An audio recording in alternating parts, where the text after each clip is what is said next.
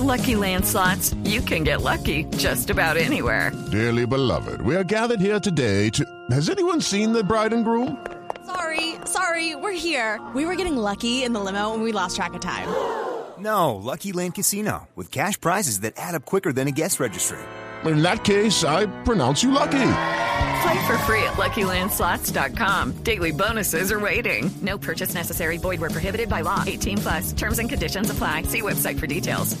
Oh, qué bueno. Hola, Cris, bienvenido. Aplausos, aplausos para. Cristian Cajicá, que acaba de representar a Colombia en el Rally Dakar, el rally más duro que se hizo en Sudamérica, que se ha hecho en Sudamérica. Lamentablemente viene con muñeca fracturada, pero no, ya, ya está muchísimo mejor. Bienvenido, Cris. Hola Rick, Eh, bueno, muchísimas gracias como siempre a ustedes por invitarme hasta que ya se volvió mi casa. Sí, es tu casa, obviamente. Y bueno, contento de estar acá, de poder eh, contar tantas cosas que, que pasaron por allá. Eh, qué bronca por lo del accidente en el segundo día de carreras, ¿no? Sí, realmente ah, es medio frustrante un poco porque llevas preparándote todo el año, haces un montonón de cosas, hay una logística detrás impresionante, hay un montón de, de cosas que se mueven alrededor de, de- de este proyecto que, que bueno, al final el poder eh, estar allá, pasar la rampa de inicio, pues ya es un logro muy grande. O sea, lo que logramos esta vez al llevar el equipo, al estar eh, unidos con, con familia, con amigos dentro del Dakar, Sí. fue algo muy grande, algo de reconocimiento, algo que la gente eh, lo vivió allá. Y, y bueno, no, pues eh, ya yo creo que lo otro son condiciones de carrera y hay que asumirlas profesionalmente como. Cris, eh, se habla y, y- y lo escuché a través de unos conceptos, a través de redes sociales, hablando de lo duro que es el Predacar.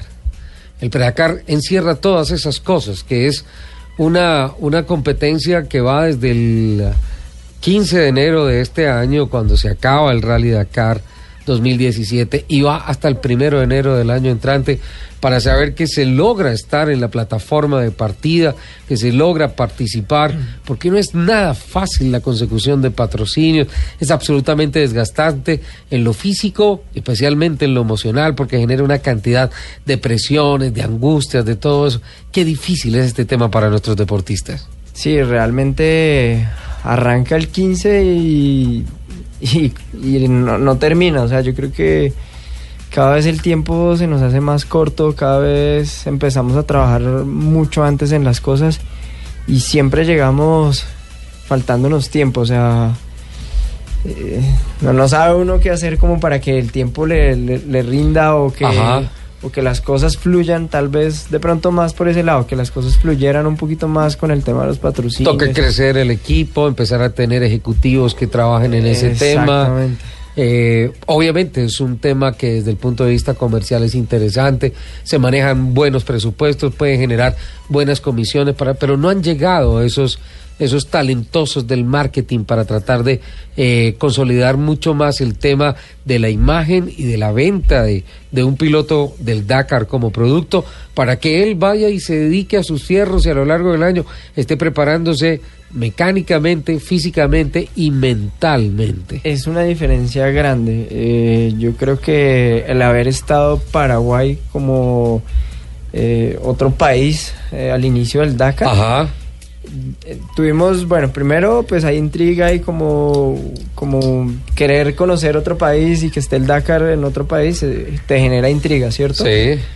pero eh, traje como un aprendizaje muy, muy, muy bonito de allá y es que eh, se hace uno como o se asimilan situaciones. Yo creo que el ver eh, a un piloto como Nelson Zanauria, que era un piloto también que viene empujando y que viene entrando como a los desafíos y tal, y ver eh, la consecuencia que tiene el que el Dakar esté en el país de donde es el piloto eh, es algo de otro de otro nivel. Mira yo creo que en todas las pantallas Samsung estaba la imagen o imágenes de, de Nelson apoyándolo por toda la calle las empre- la cantidad de empresas que, que llevaba sobre su camiseta era una cosa de locos. Eh, y, y- pues es, es la recompensa por ese trabajo que también él ha hecho durante años, ¿no? Eh, el estar ahí, ir, eh, empujar, estar, empezar a meterse entre los 10 primeros. Y bueno, para la muestra de un botón, lo hablamos en la eh, en- al, al final en la fiesta de Red Bull, estuvimos allá hablando un, un par de... Ah, claro, Sí, para sí, la fiesta sí. si no le dolía la muñeca, No, ¿no? no, además no, súper, no. súper así como ver. No, estuvimos en la fiesta de Red Bull. Una pendejadita Sí. ahí. No, no, no, es, eh, es un momento en el que todos están de, como en otro cajón y uno puede hablar de muchas cosas. Si ves la presión a la que te expones. o sea, Sí, sí, sí. Dices que vas a la fiesta de Red Bull, Ay, obviamente sí. estás haciendo trabajo, relaciones públicas y todo Ay, eso. sí, y aquí de una vez te brincan duro. Ellas ven en esas, en esas fiestas lo que nosotros como personas del deporte no vemos. Nosotros vemos un escenario para hacer relaciones públicas, Claro. para crecer. Y ellas dicen que no, que la fiesta, que Sí, No me imagino, la debió haber pasado tan maluquito. estuvo buena la fiesta, ¿no? estuvo muy buena. Muy bueno. Sí, estuvo buena. eh, no la merecíamos, realmente trabajamos. O sea, si bien yo salí en la segunda etapa, trabajamos tan fuerte en la asistencia con Lucas. O sea, Ajá. No sabes. Lo casi eh, inocente. Estuvimos, yo creo que trabajando como, como nunca en ese tema. Aprendimos un montón, o sea, yo aprendí un montón. Yo soy mu- muy captador de información en cuanto a lo técnico, en cuanto al- a lo logístico del Dakar y aprendí tantas cosas que no las puedes aprender cuando estás en la carrera porque estás enfocado en otra cosa. Y, y bueno, pues eh, son, son dos Dakar diferentes. Ambos son demasiado duros, se Ajá. duerme muy poco en ambos. En este lo que tienes es una presión de tiempo impresionante. Sí, total, total, porque tienes que estar listo para la partida con tu piloto ahí puesto. No, no tanto eso, es, es, eh, la moto, primero la preocupación de que la moto esté totalmente lista, ¿cierto? Y segundo, que tienes que coordinarte para salir en el momento que el piloto sale, porque si no, no te da el tiempo para llegar. para llegar. O sea, Entonces llega el piloto a la meta y no tiene asistencia. eh, exacto, entonces viene un trabajo ahí de estar ahí como medio pendiente también de lo que están haciendo los otros equipos, que ahí es donde uno aprende y sabe uno, digamos, eh, en qué momento es que salen. Entonces, bueno, yo creo que la enseñanza es, es 100% Sí. válida. eh, y bueno, no, estamos acá. Estamos Genial. creciendo. Cristian, bienvenido. Nos vas a acompañar toda la mañana, ¿verdad? Toda la mañana. Hay muchas cosas para contar. eh, porque hay noticias muy Pues si se pudo importantes. quedar en la fiesta de Red Bull, que no se va a poder quedar aquí con Ah. nosotros. pero le salió cara la invitación. Qué fiesta tan rica. Te tengo ¿no? el teléfono de Cyril Depré. sí. Date cuenta, relaciones públicas. Relaciones Entre públicas. Bueno, otras, me, me Cyril, Cyril Relaciones también públicas, marcó, ¿no? Sí, Cyril Depré Marcó- cuando estaba en, en competición en, en las motos y todo eso lo trajo Red Bull a Colombia. Sí, sí, sí. A hacer unas pruebas. Es un Él estuvo tipo en, en Queridísimo, habla un perfecto español. Eh, habla español, español. Español, español. Y es súper dado con la gente de las motos. Por ejemplo, los de los carros. Sí. Son muy los de los carros. Pero Cyril, tie- eh, aunque es francés, tiene como su ego ahí un poco... Sí, pero pues obviamente tiene de qué. Pero fíjate que me, ha, me ha parecido sí. un tipo como, No, no. como muy tranquilo y todo.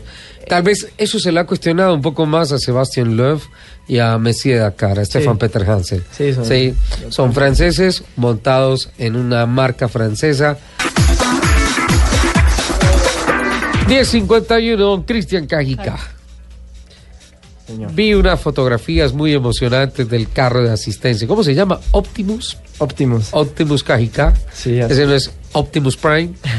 Sí, así le, así le, le pusimos con, ¿Por con? Mati, mi hijo. Ah, ah, Mateo ahí tuvo. Matías, Matías, Matías. perdón, Matías tuvo el, la responsabilidad de ponerle el nombre. Le fascina montar en Optimus. Sí. El man es feliz montando ahí. Claro, porque tiene toda la visual, ahí va en su silla, asegurado con todos Tiene los cinturones y tiene toda la visual hacia adelante. Yo creo que a un amigo mío que se llama Jerónimo Soler Olivero le va a encantar también estar, por ejemplo, en la parte de adelante. Van a ser partners, yo creo. Yo Sí, creo que total. sí. Yo creo que eso Divino. apunta a- a- a- por ese lado. ¿Qué tan importante es tener un equipo de asistencia en el Rally Dakar? 100%. O sea, creo que la asistencia... eh, hablábamos con Leonardo Inocente, que es el hermano de Lucas. Ellos, a ver, Lucas, hacemos un equipo en el que podemos hacer eh, asistencia juntos, compartimos eh, sobre todo los gastos de inscripción y todo eso que es tan, tan elevados, digamos que hacemos un equipo no solo por los gastos, sino hacemos un equipo más como por la amistad, por, por esa buena amistad o, o buena vibra que nos, que nos, que, que nos tuvimos en rallies pasados y, y con el ánimo de querer hacer las cosas mejor y, y cada vez cada vez superándonos más, ¿cierto? Sí. Eh, hacemos todo lo que tiene que ver con logística, lo cuadramos con él, decimos, bueno, vamos, sabemos que es la primera vez, no sabemos cómo nos va a ir, pero lo vamos a hacer. Y, y bueno, eh, la camioneta de él va por fuera de la organización, o sea, no inscrita, sino... No ingresa al vivac. No ingresa al vivac, pero trata de ir por donde va la asistencia y siguiéndolo a él lo que más se puede. Eh, y al final del Dakar en la rampa me dice, ¿sabes? Eh, la mitad de esto es tuyo. Yo le digo, no. Yo creo que el gran mérito se lo lleva a él porque él es el que está montado en la moto todo el tiempo. Pero, Claro. pero me dice, eh, reconozco todo el trabajo que han hecho durante estos 15 días como si fuera como si fuera la mitad de todo el trabajo realmente. Y yo creo que se da uno cuenta que, que tener una buena asistencia es fundamental en un Dakar. Yo creo que hace, hace una, una diferencia muy grande. No, Fante es un gran embajador. Cristian, Ah, tienes, pilotazo, tienes minuto y medio para cerrar la novela que Lupi está esperando con ansiedad. Y- quiero exaltar la grandeza de tu corazón, porque Lupi te acaba de decir la muñeca y tú lo atiendes sin ningún No, problema. Pero es que él sabe que yo se lo digo. cariño. Él sabe que yo se Es lo con digo con amor. Mm. Así como cuando él le dice que si Que apenas si me dicen una- evacuación, él sí puede salir corriendo y ella no. Me dice usted camina a la velocidad de la tortuga coja. Sí. Cristian el cromado Cajica, ¿qué pasó? Se va a escocer Lupi. No te rías, Lupi. No, no, no, ahí ya eh, pues me doy cuenta de que es casi que imposible seguir en carrera. Eh, ya me llamo al, al Iritrack, me comunico con la organización, digo que tengo un accidente. Eh, yo estoy bien, estoy caminando. El tema es eh, ahí hay cosas y hay cosas que valorar y, y aprender. Yo creo que cometí Ajá. un error muy grande. Tratar Eh, de sacar la moto. No, no tanto eso. eh, el haber no estado concentrado en algo tan importante como la hidratación, que siempre lo tengo en la cabeza y siempre soy muy cansón con el tema. Y en el CP no me refilié el camelback. Entonces, Ah. cuando estuve ahí, Te quedaste sin agua. me quedé sin agua. Prácticamente, yo lo que hago cuando me siento y empiezo a tomar aire es que eh, me pongo el camelback en la boca y me lo tomo y se acabó de una. Y yo, como que, uff, la. No puede ser. ¿Y a cuántos embarré. grados estabas? Ahí estábamos a 47 grados. Ahí Es demasiado. Estábamos demasiado alta la temperatura. una entonces- sombrita. no, nada, cero sombras. Entonces yo lo que hago es, bueno, busco algo de sombra y por ahí pongo la chaqueta para hacer como en un chamizo como, como medio sombra. Y, pero pues uno está muy como con la adrenalina al Claro. 100 y me muevo mucho y por ahí me doy cuenta que me empiezo como a- a A descompensar. a descompensar, esa es la palabra realmente. Y, y me empiezo a como a, como a como a acomodar ahí en la sombra y me empiezan a dar como calambres. Y realmente la situación después de unos 25 minutos no sé, no es tan chévere. no, no es tan chistosa porque ya cuando ya me encuentran el- los paramédicos del helicóptero, ya me encuentran en un cuadro de deshidratación avanzado. Sí. Entonces yo estoy casi que medio inconsciente un poco, pero pero como que como que sí, sí me entiendes, o sea, estás consciente pero no estás consciente, estás como medio dormido, es como el Ujú. tema. Entonces ya ellos me canalizan de una, o sea, lo primero que hacen es canalizarme y como que me ponen como un inhalador en la boca y me hacen como unos vainas de yo creo que eso es como adrenalina, como para levantarte un poquito, Porque es choque de dos cosas, de deshidratación y la baja como de, de adrenalina, De de adrenalina, sí. del momento, ¿sí? Y te recuperan en nada, o sea, El realmente azúcar son- también se viene al piso, entonces Sí. la energía se viene al piso. Y realmente ahí es, es como el trabajo, o sea, se nota la experiencia que tienen los médicos del Dakar, No, que ya saben ser. a lo que van, o sea, impresionante, impresionante cómo lo atienden a uno. O sea, realmente fue en cuestión de minutos que ellos actuaron sobre lo que tenían que actuar y saben cómo actuar en esa situación. Son más o menos 60 personas del equipo médico que se mueven en 7 helicópteros y a 20 carros, más o menos, de los cuales 10 son medicalizados. Sí, no, y lo otro es que parece la guerra del Vietnam, ¿no? O sea, te suben al helicóptero, o sea, te recuperan, me sacan de ahí caminando porque el helicóptero en ese lugar no podía aterrizar, por eso se, se demoraron tanto en llegar. Y cuando me suben al helicóptero me dicen, bueno, vamos a recoger a otro piloto y después a otro piloto y entonces empiezan a subir como, eh, como, como heridos de la guerra, ¿no? Entonces, Sí. Pero cada vez vas viendo uno peor que tú, entonces... Es una película de Vietnam. se empieza, claro, tú dices, se bueno, empieza ya a estoy sentir uno bien. como bien. El otro viene con la cara así toda llena de sangre y... No, pero mira, yo tengo que admitir que el día que tú te accidentaste, a mí como, como yo soy ahí de la fuente periodística de primera plana, entonces a mí me llegó una foto que yo Terrible, terrible. esa Yo la vi y me puse a llorar. Terrible. Sí, no sí. la publicamos por respeto a tu por familia, respeto, por no, respeto a ti. No, era una vaina más de, de amigos. Sí, ahí le tenemos. No, si lo autorizan, lo publicamos, ¿sí? No, no, no, pues, Ya. eso era la realidad, así estaba. Yo decía, no sí, puede estar terrible. así. Dos no, tremendo. Se fue la veía. foto cuando lo se veían dos cosas. El golpe Todavía físico, no. obviamente la muñeca rota no se veía y todo eso. Si no se te veía en la fotografía el golpe físico y el golpe emocional. Emocional. Sí, no, Especialmente, Cajicá estaba en el piso, estaba mordiendo el polvo en esa fotografía. Sí, no, es, se desanima uno mucho por todo el trabajo que uno tiene durante el año, ¿no? Es no solo es mi trabajo, es el trabajo de no sé cuánta Muchas gente, personas, o sea, el esfuerzo de tanta gente, mi familia, mis amigos, Sí. Jen que está sobre el proyecto encima todo el tiempo, los patrocinadores. Eh, en, en serio duele más el corazón que el golpe físico. Eh, yo creo que no he podido dar lo que tengo para dar todavía eh, eh, en esta carrera y eso me me, me, me- me- me arruga un poquito el corazón, Bueno, puedo decir, pero Espérame, igual la Lupe. cara hay para muchos años, yo creo que eh, esto no, no puede parar ahí, hemos evolucionado en muchas cosas y, y vamos para adelante. Vamos para adelante, ese es el tema.